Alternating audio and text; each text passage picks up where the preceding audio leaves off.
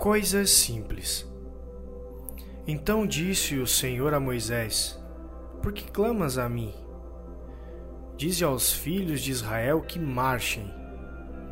E tu levanta a tua vara e estende a tua mão sobre o mar, e fende-o, para que os filhos de Israel passem pelo meio do mar em terra seca.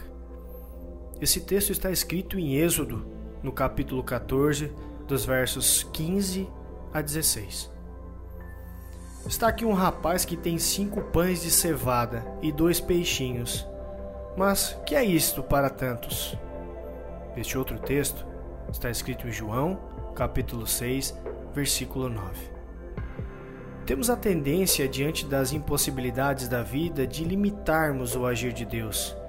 Maximizamos as circunstâncias e assim obscurecemos a nossa visão acerca da ação divina.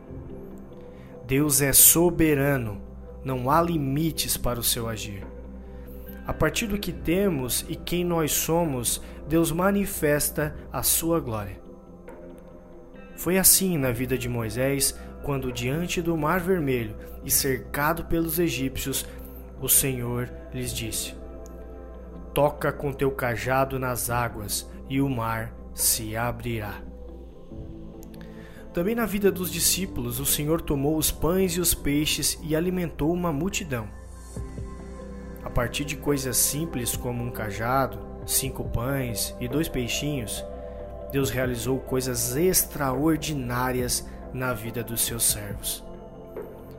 Assim também em nossas vidas, a partir das coisas mais simples que temos e apesar de quem nós somos, Deus pode fazer o extraordinário acontecer para que toda a glória seja dada somente a Ele.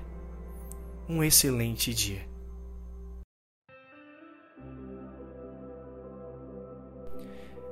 Este é um texto do pastor Fabrício Porto, narração André Pasquale, publicação Igreja do Nazareno Central de Criciúma, Santa Catarina.